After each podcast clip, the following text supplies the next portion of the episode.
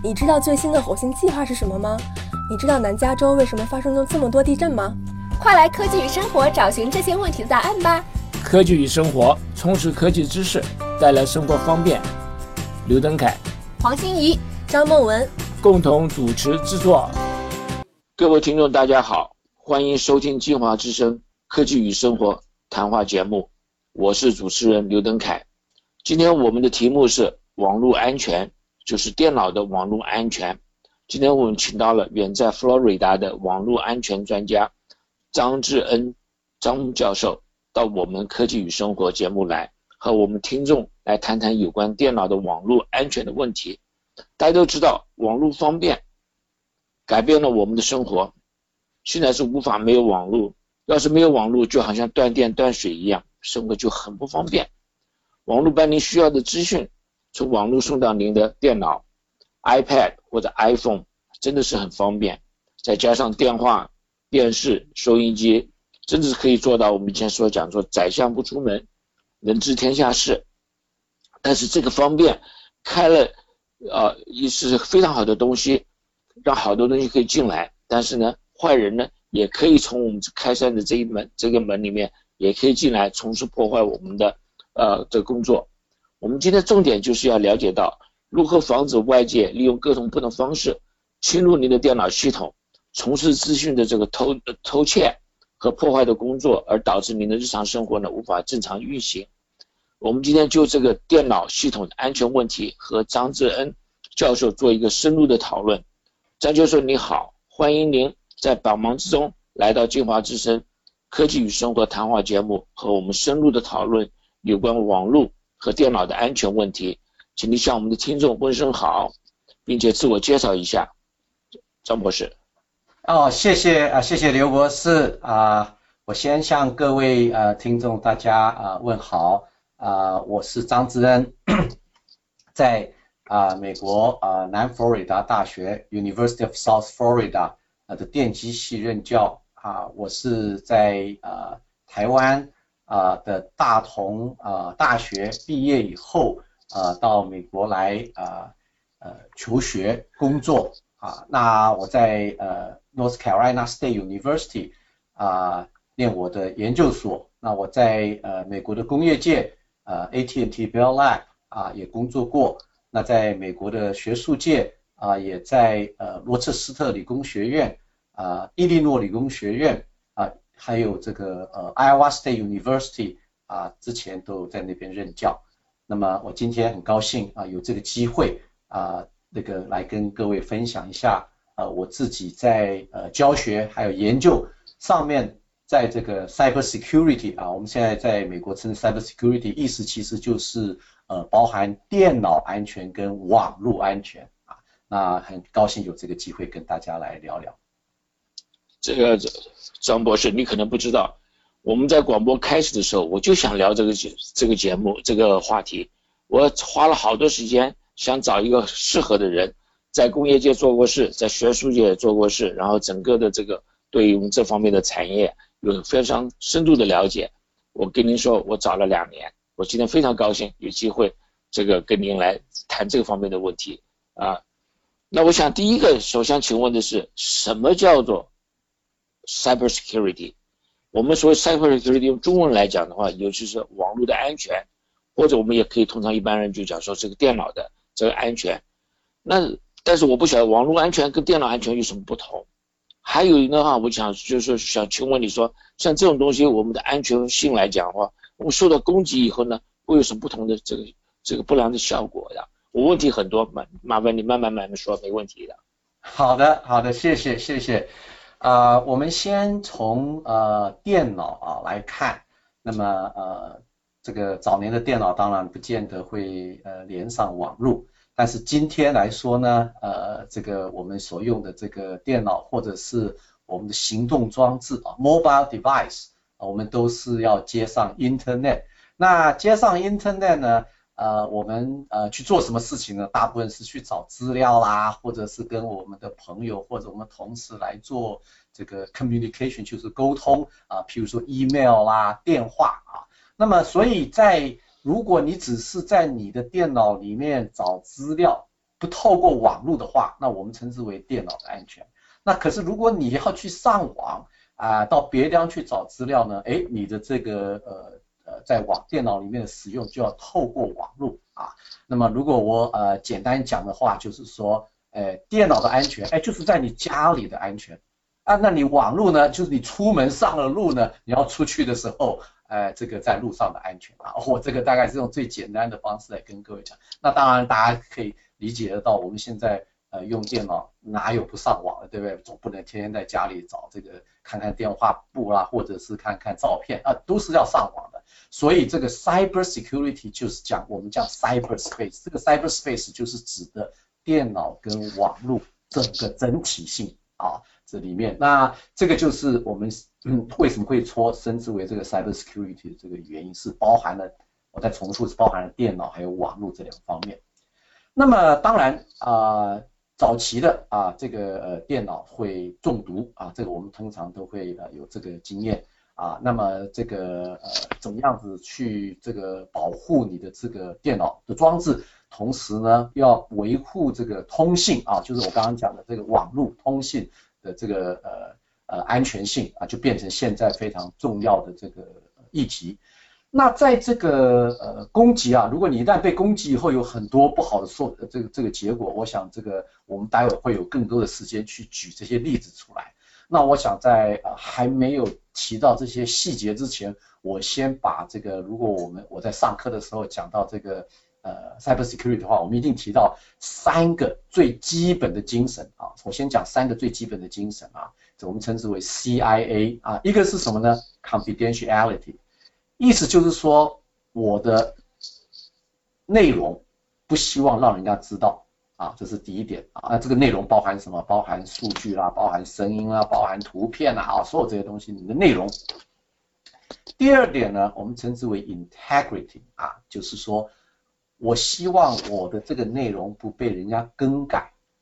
啊，这 integrity 啊。那第三个呢，叫做 availability 啊，availability 的这个意思就是说。不管是电脑也好啦，网络也好啦，我们希望它不会受到什么瘫痪，或者是被阻隔啊，或断绝啊。那么这种就是希望能够继续运作，正常运作啊，叫做 availability 啊。所以我们常常说把这个 cyber security 里面讲 CIA 啊，我再重复一遍，CIA 就是 confidentiality 啊，就是内容不让人家知道。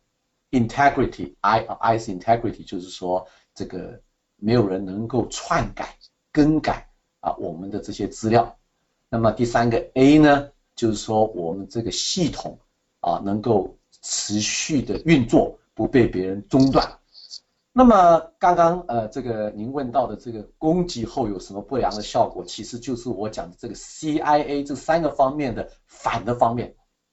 反的方面是什么意思呢？攻击有什么样不良的结果？第一个，哎，我的资料被人家看到，啊，就是违反了 confidentiality，啊，那另外攻击的结果是什么呢？哎，我的资料被别人篡改了，哎，就是违反了我的 integrity。那第三个是什么东西呢？我驾驶的电脑了，我们家里的电脑了，或者是网络啦，被瘫痪，被别人破坏了，那我的这个系统就不 available，就违反了我刚刚讲的第三点 availability，啊，那这个呃。用我想 用这个方法来呃回答这个呃刘博士您问的这个攻击后有什么样子的这个呃结果，我是从这个 cyber cyber security 的最基本的这个精神来看，它的反面就是一个攻击。那如果我们能够没有那个反面，能够维持了，我再重复一遍，第一个就是 confidentiality 啊，我们又能够 integrity，第三个就是我们的 availability，那这样子的话，就是我们最希望能够保护我们的。Cyberspace，那我来问一下这个呃教授，第一个来讲的话，我觉得可能是最好的一个例子吧，就是我们家里的我用的电脑，对不对？通通常我们要上网要看我们银行的账户啦，我这些钱啦，那现在这个银行给我们方便越来越多了，我不但在那里可以看我有多少钱，而且还可以转账，哎，那么你第一个来讲的话，你说这个有关这个保密性。那我的如果我的暗号被人家知道了，那么人家可以到一样的可以上我的电脑电呃我的银行用他的电脑，那么他就可以转账，转到哪里去呢？当然不是转到我的户头去了，一定是转到他的户头去了，对不对？这是一个一个是我们生活来讲一个最最重要的一个问题了，对，这一般来讲你就离不开电脑嘛，就转账啦这些等等的。那我就不许，我们等一下再来回来看看，就这个东西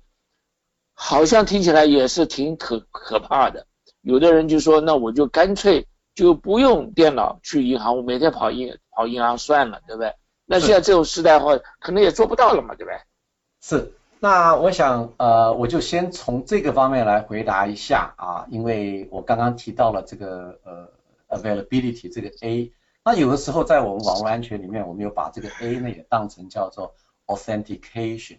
什么意思呢？就是说我们要认证，我们很从银行的角度来看，他最希望的是，因为你透过网络来进行这些。呃，交易啊，银行上面的这些 transaction，但是对银行来讲，他最希望确定一件事情呢，你就是啊刘博士本人啊，他不希望说这个呃是某某人啊借刘博士的这个您的这个密码啦、账号啦来做一些这个呃这个转账的啊这些事情，所以对他来讲，在网络上面的最重要的一个安全其中之一了啊，就是。确认这个用者啊，确认这个用户就是确定那个本人，那称为 authentication 啊。那这个东西现在是我们啊一般人经常啊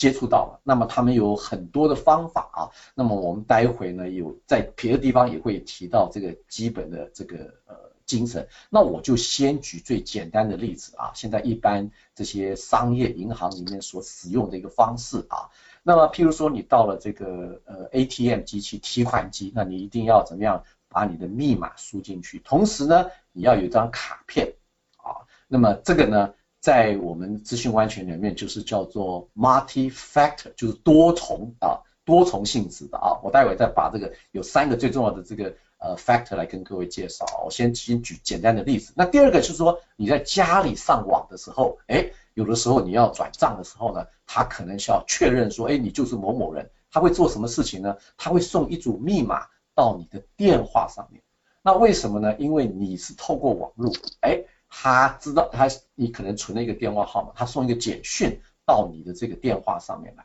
那你从那你又把这个号码呢再打进去啊？那么这个为什么要这么做呢？我们就称为呃两个 channel。什么叫什么意思呢？就是说。你网络是一个，电话线又是另外一个 channel，他为了再一次的确认说这个使用者就是啊您本人啊啊，那当然现在呃这个呃科技的进步又有很多各种的这种方法啊，来为了确认你是本人，那在这个东这这件事情上面呢，呃我们就称之为叫做 multi factor。啊，那么呃，我就先做简单介绍。这在确认你是否本人这件事情上面，我们有三个方向啊。第一个方向就是我们讲到叫 something you have，就是你拥有的一个东西啊，拥有东西。比如说我刚刚讲你有个卡片啊，表示你有这个卡片啊。那么 something you know 就表示说叫 knowledge base，就是说哎，你知道什么东西？比如说你知道密码，哎，这个你知道，这是记在你脑海里面的。那第三个东西呢，我们称之为 something you are，就是你就是那个东西，你就是那个人。那我们常使用的这种 factors，譬如说用你的指纹，哎，指纹是只有你有，别人没有。你的这个呃瞳孔的扫描，你的脸部啊，你的声音啊，我们这些东西都称之为生物特征 biometric 啊。那么待会我们再聊到这方面的东西。那我先简单介绍，这是三个方向。那但是我刚刚提到了。他们都希望说，不要只靠一个，一个就是所谓的只靠密码啊，password 是不够的。为什么？因为 password 可能会借给别人啊。可是呢，你要把指纹借给别人，那就很难了啊。所以这个就是说，在你刚刚提到的这个呃网络的这种呃，譬如说银行里面的交易的时候，他比较重视的一件事情就是，你是不是那个本人？我们称之为 authentication，认证认证你这个本人。对，那您讲说是第二个，有的时候你讲说是有关这个 integrity，就是说完整性。是完整性的话，我就想这个例子，我跟你请教一下，就是说，比如说我跟人家写一个啊合约，那如果我的合约在送出去之后呢，哎，这个我的这个对方啊知道我送合约了，他要帮我的合约篡改一下，那我人家以为是这是我的合约，实际上我不是。比比如说我说我给他 commission 这个百分之十，哎，人家把篡改成百分之五，对不对？那我这不是就倒霉了嘛，对不对？而且是另外这样情况，比如像国这个战争的时，就很多这个战争的时候，很多很多这个信号传来传去，对不对？被人家篡改了。那么这话这不是就就完全是就公司的秘密就完全不对了嘛，对不对？这是这是我想到一个一个一个例子了。是，那我们现在呢，呃，对于这种呃，我们待会也会提到，就是我们在传输的时候啊，我们讲到我们刚刚讲到两件事情，就是一个是在电脑里面，另外一个就是网络。那网络当然有资料传输，那在这个资料传输上面的时候，我们要保护这个资料，就是第一个没有人能够看得懂，就是 confidentiality。第二个，在这个传输的过程当中呢，这个资料没有被篡改那就是 integrity 啊。那么这个资料本身怎么样子让它能够保证说没有被篡改呢？啊，一般的做法，一般的做法就是我们把这个资料里面的一些特性啊，我们把它呃找出来，然后附在传输的过程当中啊。我待会会给各位给举一个例子啊。那我们传过去之后，收信的人呢？啊，不但是把这个信呢能够解密啊，当然他原来有编密啊解密，那同时呢他会去看这个呃这封信的这个特征啊有没有被篡改啊。我先举简单一个最简单的一个例子，当然实际上不是这么做，但是简单的例子大家可以理解啊。比如说你送给一封信里面有五百个字，好，那你除了送这个信之后呢，他后面还附了一个东西五百，那我收到的人呢，我就看了这封信之后呢，哎，我也去。算一下这里面是不是有五百个字？哎，果然是五百个字的话，那就是一种方法，说我们这封信没有被别人篡改啊。当然这个例子是 非常非常简化的哈。那么当然在我们的这个技术上面有一些方法能够把这一封信内容的特征，我再讲一遍，特征就是。把它的，譬如说我刚刚讲几个字啦，几个字母啦，所有这些东西，把它变成一个小小的一个特征啊，我们称之为 signature 啊，这个文件的这个这个这个特签章文件的 signature。那在传送的过程当中，不但是把文件传过去，又把这个 signature 传过去。那收到的人呢，不但是看了这文件，还在去经过一个数学运算之后呢。啊，再看看这个 signature 跟原来寄过来的 signature 有没有一致，如果有一致的话，哎，那这个里面的内容就没有被篡改。呃，我 用比较简单的方式来跟各位介绍。事实上来讲，教授，这是一个非常非常重要的一个，我们在做通讯方面的时候啊，可能一般这个听众没有注意到这个东西。你现在用网络，然后你传输很多的数据，那这个数据出去的时候呢？由于网络上有很多不同的杂音啊，或者等等的，他不敢确定说你送的东西是不是一定是原来你要送的东西，所以他一般来讲，他都有一个叫做这个错误码的这个侦测了等等。我们这个可能稍微提远了一点，但是这个是一般来讲是一个很重要的一个东西的，同样的精神，对，是是是是，对，所以我非非常高兴你提到这个东西。那第三个你讲的是这个 availability，就是我们这个事情的这个呃。Availability 中文中文怎么说？你怎么说的？呃，就是它不会被中断，不会被阻断。有人经常叫做阻断。哎，那这个最主最，我想听众的都会有这个经验。假设你的电脑中毒以后呢，哎，你突然你用的电脑不能用了，你看看你多烦多烦的事情，对不对？那那那一般来讲，你说啊，你这电脑把除这个呃病毒要除掉，要不然你就重新开始，要不重新灌过这个软体。哇，那这是一大堆的事情，烦死人了呀！是是，呃，所以这个非常好。我一般我们班这个整个的定义啊，整个这个这个开宗明义章讲的比较清楚一点。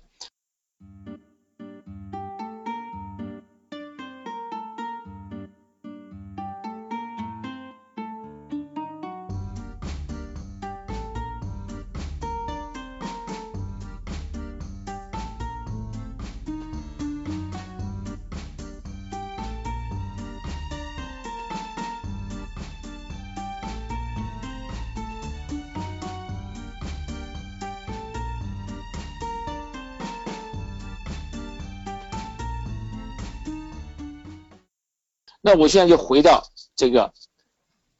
就是我们最近看了很多很多新闻，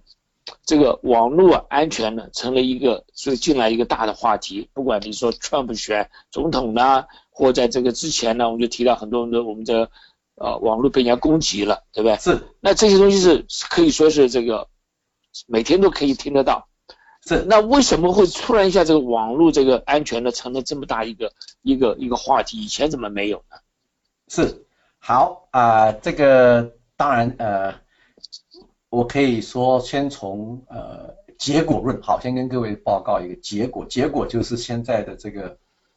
美国的政府啊，那么在科技的研究方面呢，对这个 cyber security 可以说是呃出了很多的钱啊。那么在学校里面呢，呃。这个在美国的这个呃高等呃教育里面呢，也有很多的这个 program 啊，呃专门是在做这个 cyber security 啊。那么呃跟各位简单介绍，譬如说美国的佛罗里达州来说的话呢，呃它是美国第三大州，那么它由州政府啊由州政府这个呃 level 来成立的一个叫做 cyber security Florida 啊 Center 啊 for cyber security 啊。那么由州州级的方式，他希望能够在这个 cybersecurity 方面能够做一些资助援助啊，然后呢，呃，这些呃用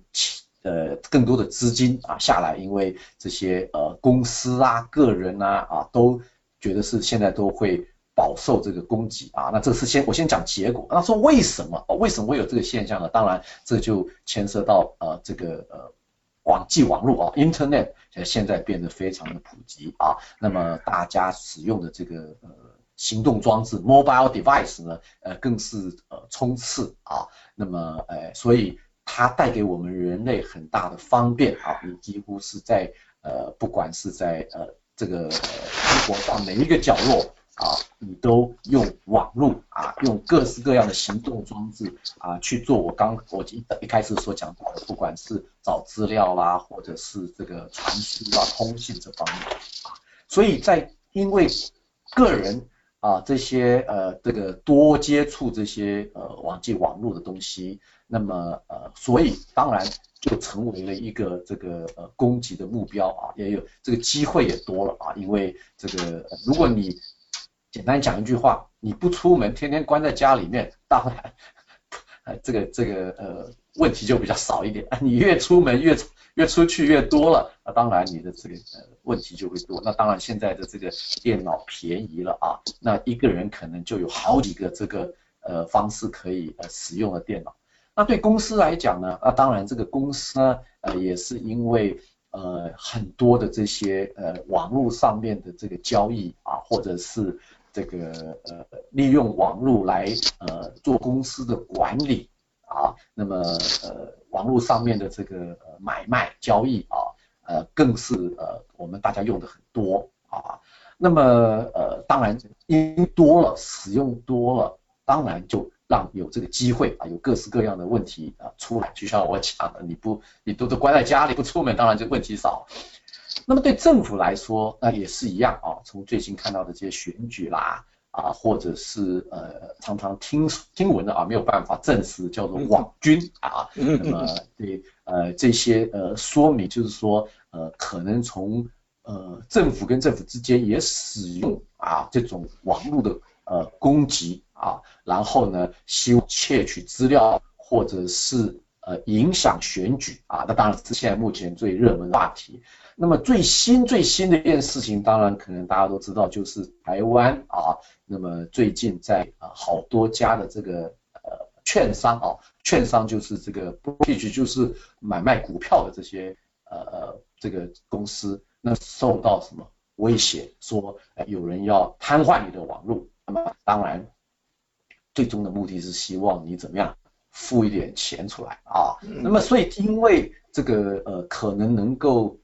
得到有利啊，就是这个呃 financial benefit 啊，所以呢当然就呃会造成这个呃攻击者的这个动机啊。我们刚刚有提到呃动机来自于譬如说。这个金钱或者来自于这个政治的目的啊，影响选举啊，或者是呃对另外一个国家的攻击，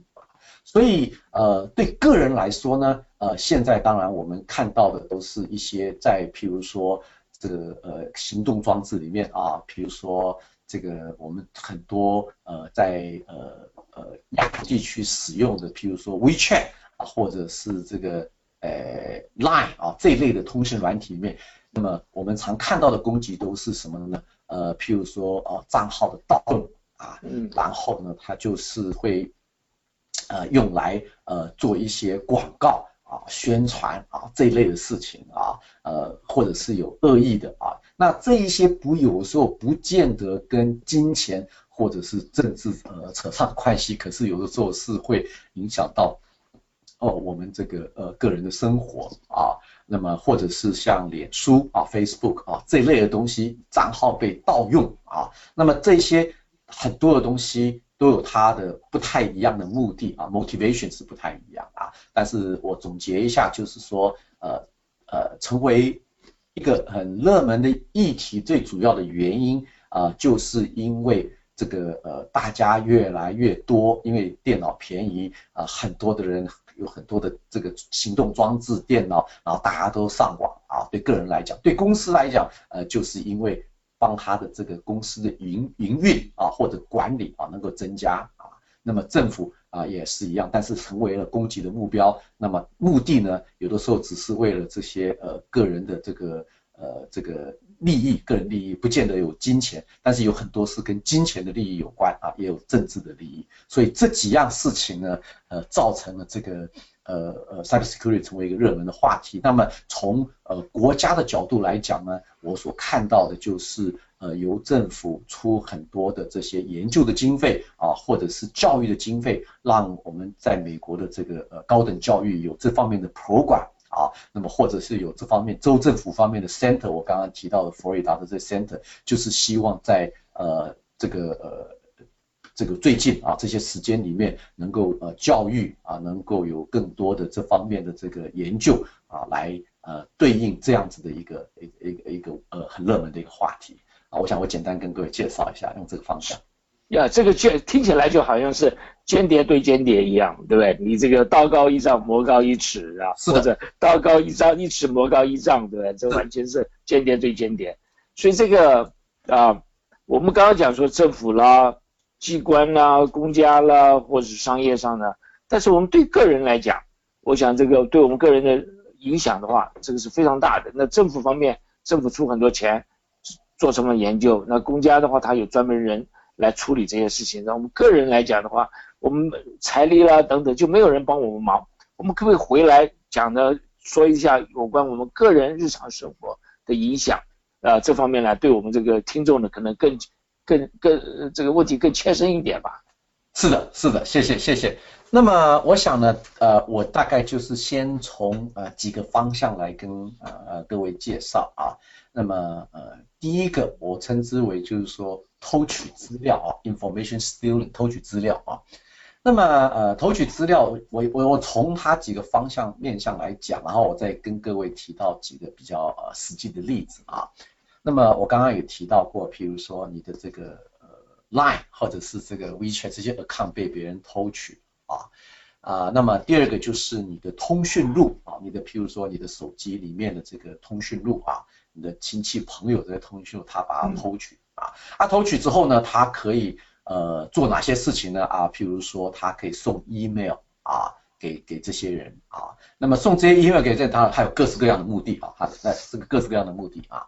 那么呃，所以你的个人的资料啊被窃取，包含照片了啊，包含照片，我想大家有听过啊，譬如说有一些美国的名人啊，名人他的这个。呃，大家还应该记得最近的这个有一个很著名欧洲的一个这个足球的这个这个明星啊，他的信件 email 被别人盗取啊，那么就拿这些东西来，有时候哎，他把它卖给一个什么这种专门写八卦的这种杂志，他就哎登出来说，呃，这个人以前啊看起来好像这个呃形象很好，但事实上他 email 里面呢，呃，说明呢，呃，他的这些什么事情都不是怎么样，哎，他。有一个商业的目的啊啊，偷取个人资料去，比如说变卖或者是怎么样子啊，所以呃，我们个人的资料被别人的这个窃取啊，刚刚我提到过，譬如说你的账号被别人窃取啊，我们常讲 Facebook 账号啦或者 Line 的账号被别人窃取，那他们就会用你的账号啊，假设你来后。跟你的这个亲戚朋友借钱。我举个例子来讲啊，借钱啊，可能是其中的一个啊。那么这个东西在我们的日常生活里面就有啊发生啊。那么呃，这是第一项啊，第一项。第二项呢，就是这个我们称之为电脑的这个病毒 malware 啊，病毒。那么这个电脑的这个病毒呢，又分好几个方向啊。那么简单的就是说，这个呃，你的电脑变得很慢啊。那当然。呃，或者是特别是你在用这个 browser，就是说你上网去呃找资料的时候呢，它有很多你不想要的广告出来，啊，广告出来。那么呃也当然它有一有一些会呃在这个呃这种病毒的时候会呃现在更流行的一点就是说把你个人的资料把它怎么样锁起来，把它编密，然后你自己。没有办法在你的电脑里面没有办法打开你自己的档案哦。举个例子来讲啊，那么这个时候怎么办呢？他就说，哎，你要付一个 ransom，你要付一个费用给他，才能够把你自己的档案打开啊。你自己哦，你自己打打不开啊。那么这些都是属于我刚刚所讲的这个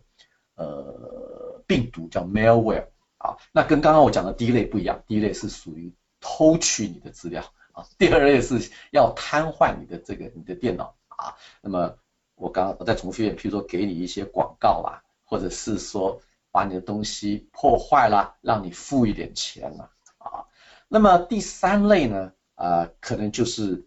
并没有从第一类、第二类的，第三类它纯粹就是呃这个呃。把你的 email 从某一个地方取得你的 email 啊，我们现在其实在网络上，你的 email 很容易被别人呃取得。那么他有这个资料之后呢，他就寄点信给你。那这种信里面呢，当然有两类，一类就纯粹广告啊。那纯粹广告呢，那当然现在我们的呃这个 email 系统也蛮好，都会把这一些这种呃不必要的 email 会把你挡住啊。但是有时候也挡不住啊，但是你收到这个 email 之后是广告，那可能还好。那第二类呢，就是说这个 email 里面有一些病毒在这个里面，嗯，啊，那这个 email 病毒，那你可能不小心去打开这个 email 里面某一些东西的时候，就会把那个病毒下载到你的电脑里面去啊，就做到我们刚刚所讲的那些事情啊。那么也有一些呢，可能并不见得是。呃，病毒它只是我们称为 phishing 啊，就是说它把你引到某一个网站上，然后呢，哎，似是而非，然后呢，哎，叫你输入一些资资料啊，它是为了从那个方法来骗取你的这个这个这个个人的这些，譬如说 account 啊或者 password 这类事情啊，我们称之为 phishing 这种东西啊，所以呃，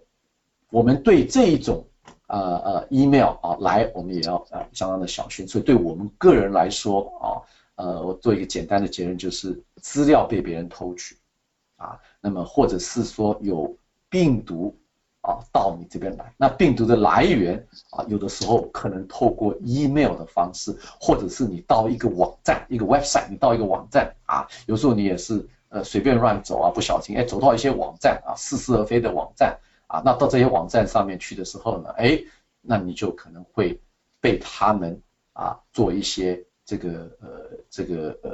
呃 fishing，就是说他钓鱼的用钓鱼的方式把你的把你的资料去去去取得啊，所以这个对我们个人来讲呢，呃，现在可能遭遇到的比较多的这些问题，可能就是这三方面。呃，那个时候挺麻烦的，这个生活上就会受影响到。那我想看问题说。那这样子的话，这个坏人这么厉害，那我们有什么对策没有？呃，当然这个就呃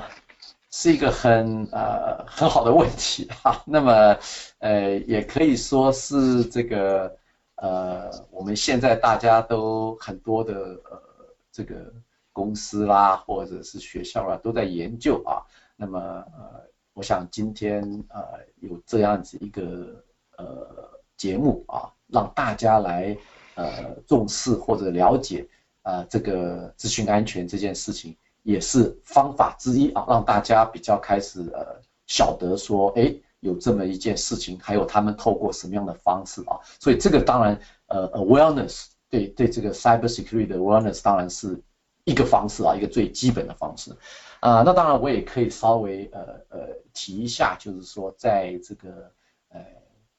学术界里面啊，或者是工业界里面啊，我们现在有一些比较呃热门的这种研究的议题啊，那么呃这些研究的议题呢，呃也都是一些呃比想要有些先进的方式来呃对应这一些呃这个 cyber security 里面的这些攻击啊。那第一个呢，就是呃这个云端云端方面的安全啊。那我想这个大家现在呃都很多的时候都使用了这些云端的服务啊，呃这 cloud computing 的这些 service 是我们经常使用。那么呃不管你是把呃这个呃云端的硬碟啊，我想大家都知道，常常使用这个行动装置。那么 mobile device 你照的照片呢，通常它都是直接就上传。到云端里面去了啊，那么它是集中存在一个地方啊，那么这种东西的安全性啊，里面呃很多的研究在这个里面。密码啊，我们的密码 password 啊，那么呃有没有什么样子的方法能够更好？我们待会会稍微提到一下，密码很难记啦，很多的密码啦，很长啦，那呃有一个研究呢，就是说，哎有没有办法能够 beyond password，就是说，哎除了这个 password 有没有其他更好的方法？啊，那么，哎，我自己个人在呃呃五年前，我也做了这个呃美国政府的一个研究案啊，我们也是在探讨如何。啊，用我们称之为啊行为的生物特征啊来做 password 啊，那我稍微这边跟各位呃介介绍一下我的这个呃研究啊。那么呃这个呃我们刚刚有提到过，生物特征呢是一个叫做 something you are，就是你自己个人的特征。我们常用的，譬如说指纹啊、脸部的这个这个呃瞳孔扫描或者是脸部辨认啊。啊，呃，这种东西呢，我们称之为生物特征啊，能够确定你就是某某人。那么，呃，我们又把这个生物特征呢划分为两类，一种是物理性的，我们叫做 physical biometric 啊，譬如说这个指纹。那第二种呢，就是叫做 behavioral biometric 行为上面的这种生物特征啊。那么我可以简单的举呃几个例子。那么，呃呃。我自己个人的研究，我待会先不先不讲，那先讲一个，呃，这个大概一年多前啊，美国的电影啊，叫做《Mission Impossible》第五集啊，《Rock Nation》，我不知道各位呃听众有没有看过这个电影啊？在这个电影里面，如果你还记得的话，那么他会呃这个说到说他们呃经常就是戴一个面具啊，你知道这个《Mission Impossible》里面就是戴个面具啊，可是呢，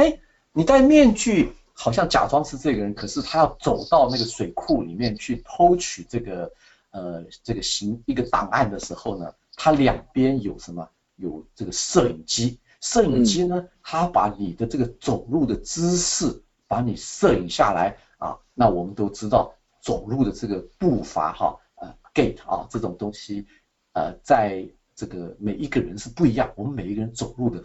这个形式是不一样的啊。那么形式不一样，用这个方式来辨认是不是某某人啊？那么这个意思是什么呢？哎，就算是你戴了这个假的面罩，面罩做的面具，面具做的一模一样，哎，可是你的走路不像那个原来那个本人呢，他还是可以找出来。那这一种所谓看这个人的走路的这种方式的，我们就称之为行为生物特征啊。Behavioral biometric 啊，行为生物特征。那我在呃这个研究里面呢，呃所做的呢是从你打字的这个速度啊来做这个行为的这种生物特征啊。那我们知道我们呃经常使用键盘，那使用键盘的时候你有打字，那在打字的快慢还有打字的韵律啊，rhythm rhythm 韵律这种东西呢，呃可能是。特殊的每一个人不一样啊，那么就有点像指纹，每一个人不一样啊。那用这种东西来辨认你是不是就是某某人的话啊，就是有用到了我们讲的那个 something you are 啊。那这种东西就很难怎么很难借给别人，很难模仿，很难被盗取啊。那么你要真的要学到跟某一个人的走路姿势一样，某个人打字一样，这是非常困难啊。那像这一类的，我们就希望能够呃。怎么样子能够超越这个密码 password 啊？因为 password 被人家偷取，被人家借很多。我们需要有个方法是没有办法偷，没有办法借啊。当然这样子的话是更好。那么第三个方向呢，我们就是讲的叫做在呃这个病毒的这个扫描啊，malware detection 啊，扫描方面。那我们现在大家都知道，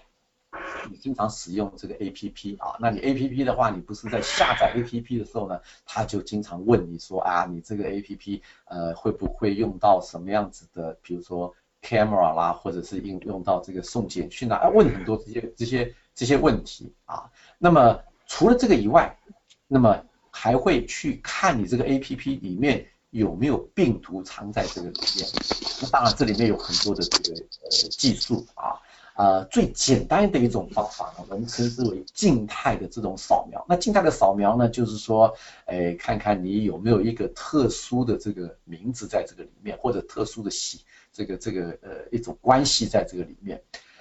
可是这种静态的这种扫描是我们目前为止一般人使用这个扫病毒的这个软体的这呃软体的这种方式。那有时候我们就希望动态，为什么呢？因为你这个 A P P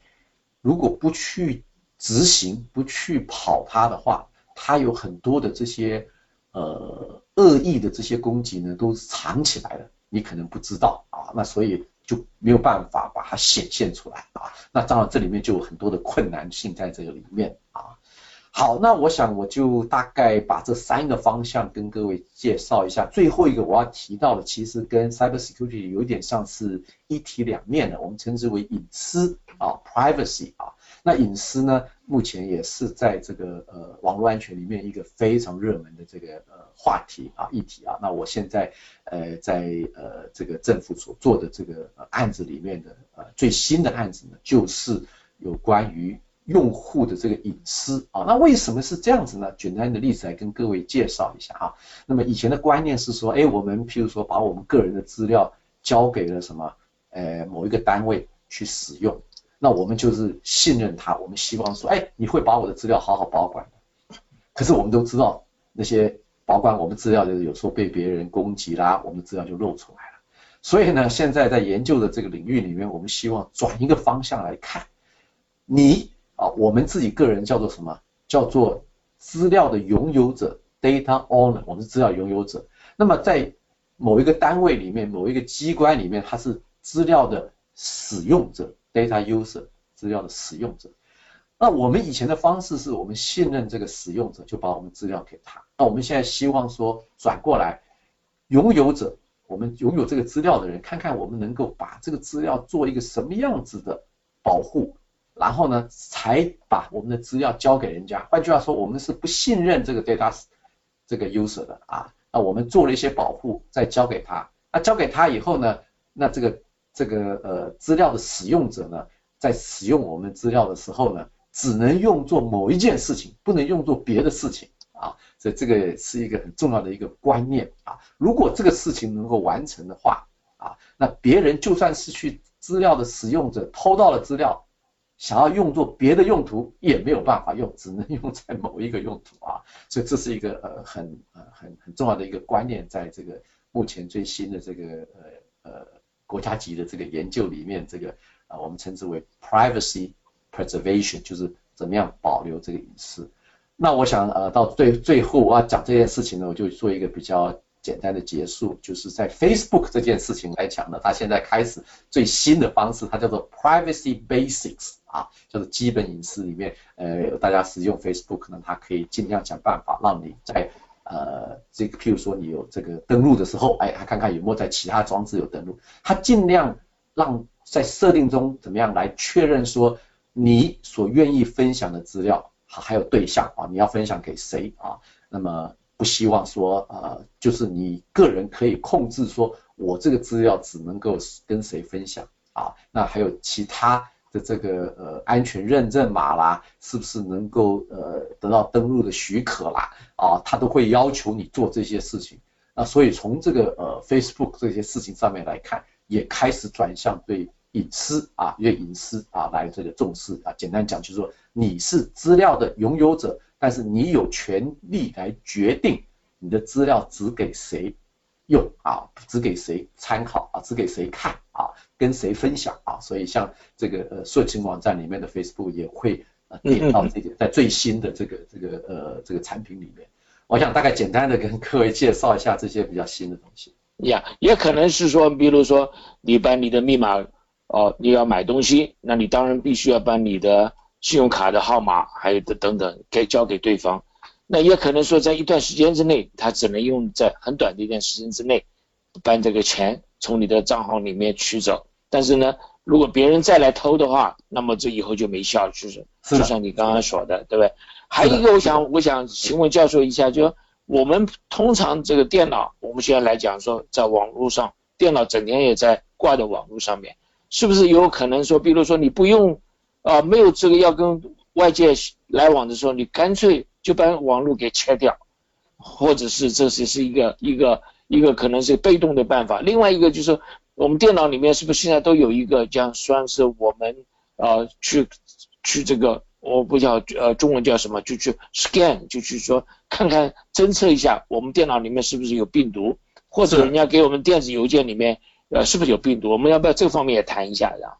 好的啊，这就是我刚刚所提到的，这叫做 malware detection，就是病毒的这个扫病毒的这些软体，现在当然是呃基本配备啊，你的。哎，刚刚有提到，就是说，当然，如果你把网络切掉，当然，呃，是没有人能够攻击啊。你就像我讲，你不出门，不出门，当然事情就少了，在家里啊。当然，可是你能够，你的生活就受到局限了，对不对？你不能出去，受到局限啊。那么，当然，现在在这个基本的这个电脑里面呢，都有这个扫毒的这些软体啊，那就是去扫，比如说 email 啦，或者是你下载一个呃应用软体啦，它也去扫它，都有这些。可是我刚刚有提到过啊，这里面有一个很有趣的事情，就是目前为止的这一些技术都是根据什么呢？根据以前已经发生的病毒，把以前已经发生的病毒呢的特征啊记录下来，然后去扫你的这个扫你的 email 啦，或者你的软体啦，根据那个过去发生的这些病毒的特征来。那这里面有什么样的问题呢？对新的病毒，它就没有这个能力啊。那我们在这个呃资讯安全里面，我们常讲一件事情叫 zero day 啊，就是哎这个病毒是 zero day 啊，就没有发生过的。那这样子的话，那它目前所谓扫描 scan，就是你刚刚讲的 scan 扫描的这种方式呢，它是去跟它一个资料库去比对，那资料库里面的东西都是以前已经发生过的东，那这种东西还是有限制的啊。那这就是为什么我刚刚有提到过这个。呃，目前的研究里面有呃做一些希望能够对新的啊这种 zero day 的这种啊扫描，或另外一种我刚刚讲过动态的啊，因为现在扫描是属于静态的啊，所以这些东西还是有一些 challenge 在这个里面的。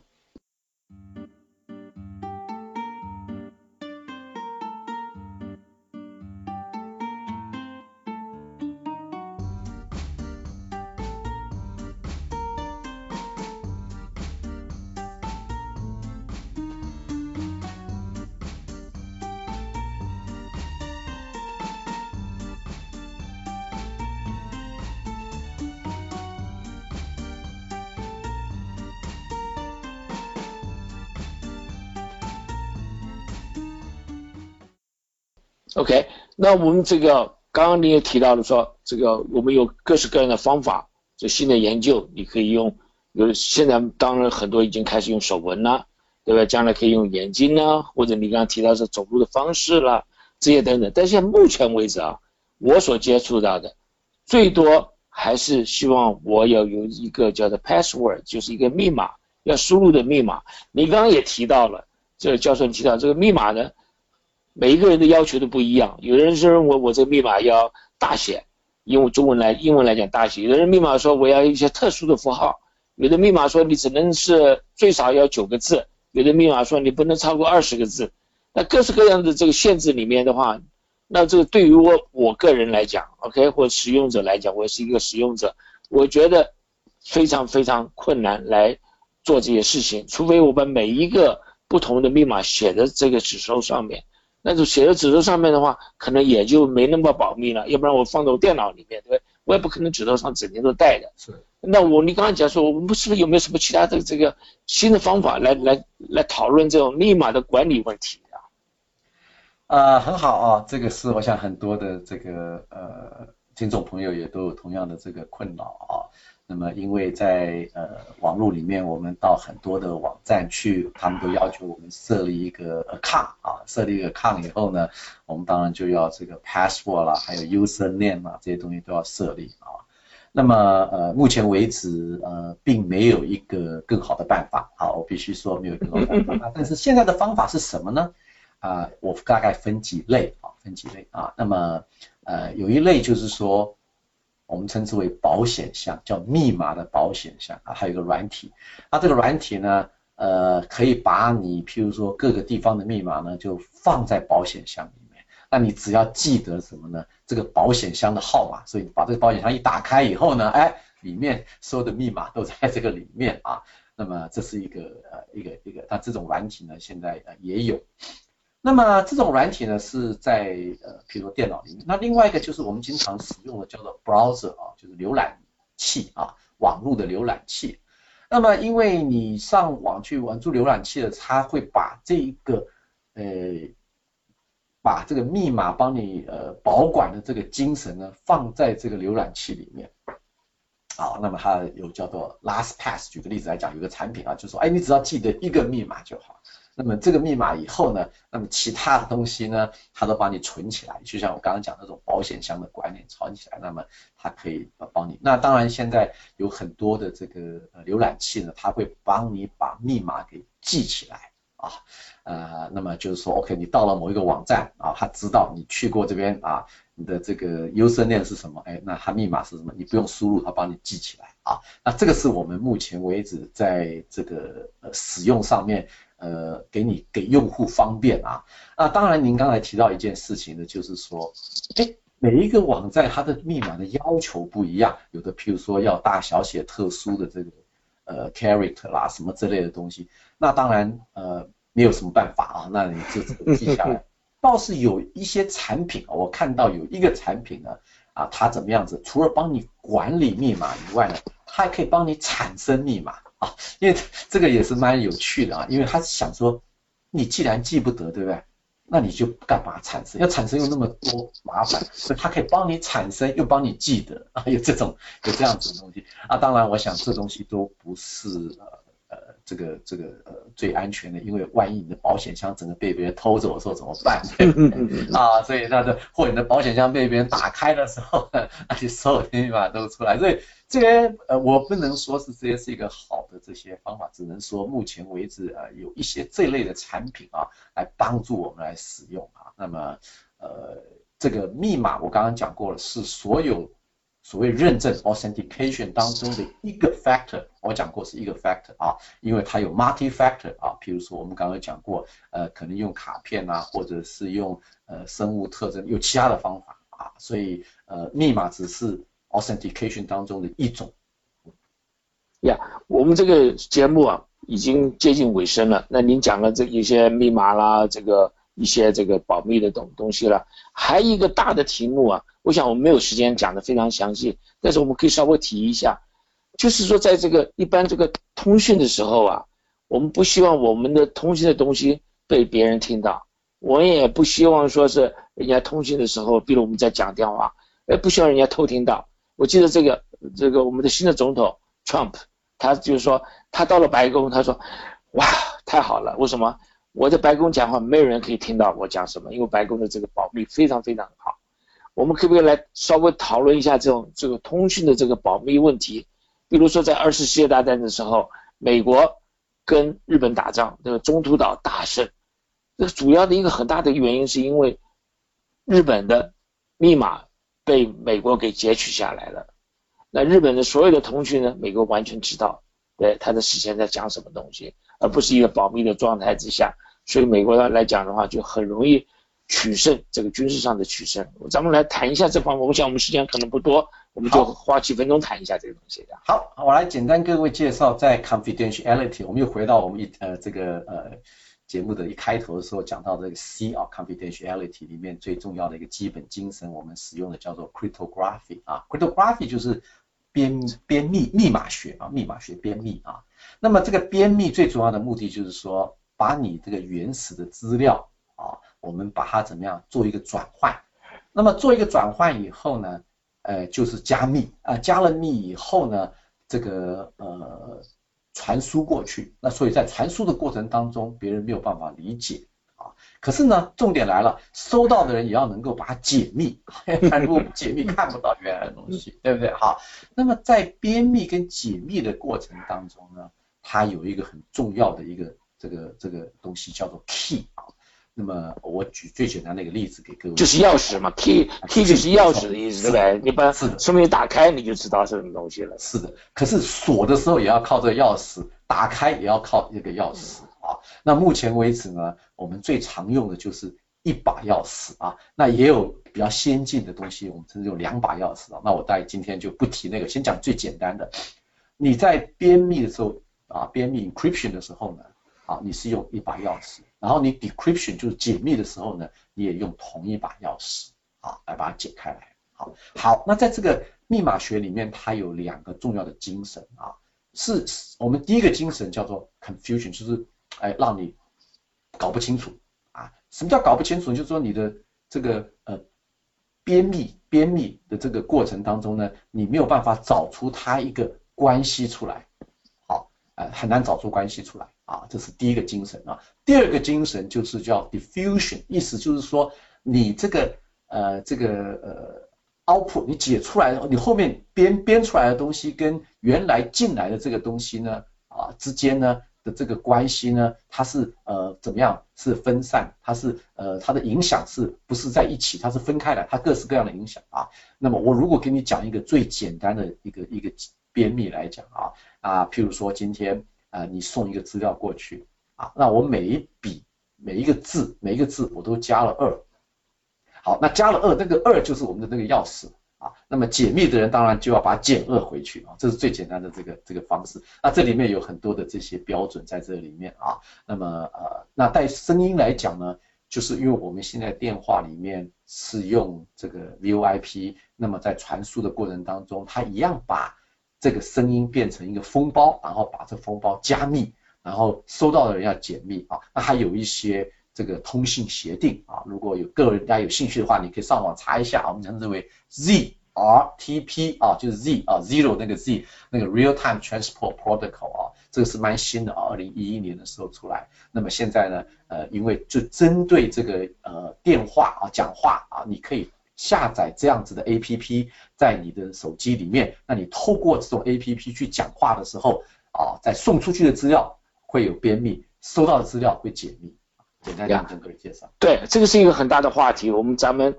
找个时间再来好好谈一下这个好不好？这是现在现代化生活来讲，这个观念啊很重要的一个观念啊。那我们讲这个时间很快到了啊，我们非讲了非常多的东西，我们请教授来帮我们稍微做一个一分钟到两分钟的结论好吗？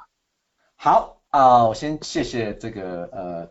刘博士给我这个机会来跟各位介绍这个 cyber security 啊，那呃现在是一个热门的话题，我想在最后的呃这点时间，我跟各位有几个呃 message，大家可以这个呃好好来使有有人各位使用。第一个就是说我希望各位能够经常改变你的这个密码啊，所以这个呃有一个笑话里面讲到就是说呃密码就好像什么。你的内衣裤啊，要经常换啊。那么这是 以前我在学校里面这个这个呃 IT 部门的这个广告。第二个呢，我当然你的这个行动装置也好啦，你的电脑也好，经常更新你的作业系统啊，把你的 operating system 经常更新啊。你收到资料的时候就赶快赶更新啊。那么第三个呢，就是说。呃，如果你收到 email 来自于你不认识不同的这些人呢，但你开这些 email 的时候呢，啊，你就要非常的小心。然后网络上面你一些下载一些应用软体的时候，也要非常的小心啊，尽量要去比较可靠的网站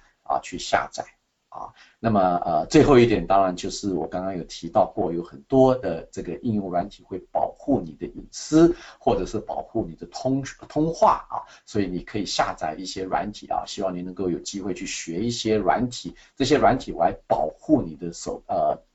手机或者保护你的电脑啊，那这一类的东西呃，也希望你们有机会的时候可以去呃研究学习，这样的话就会对你自己的。不管是通信也好，或者是电脑也好，都会有一些保护。太好了，非常感谢你，这个这个啊，张教授。今天我们的时间到了，非常感谢远在美国佛罗里达的张志恩教授给我们上了一堂有关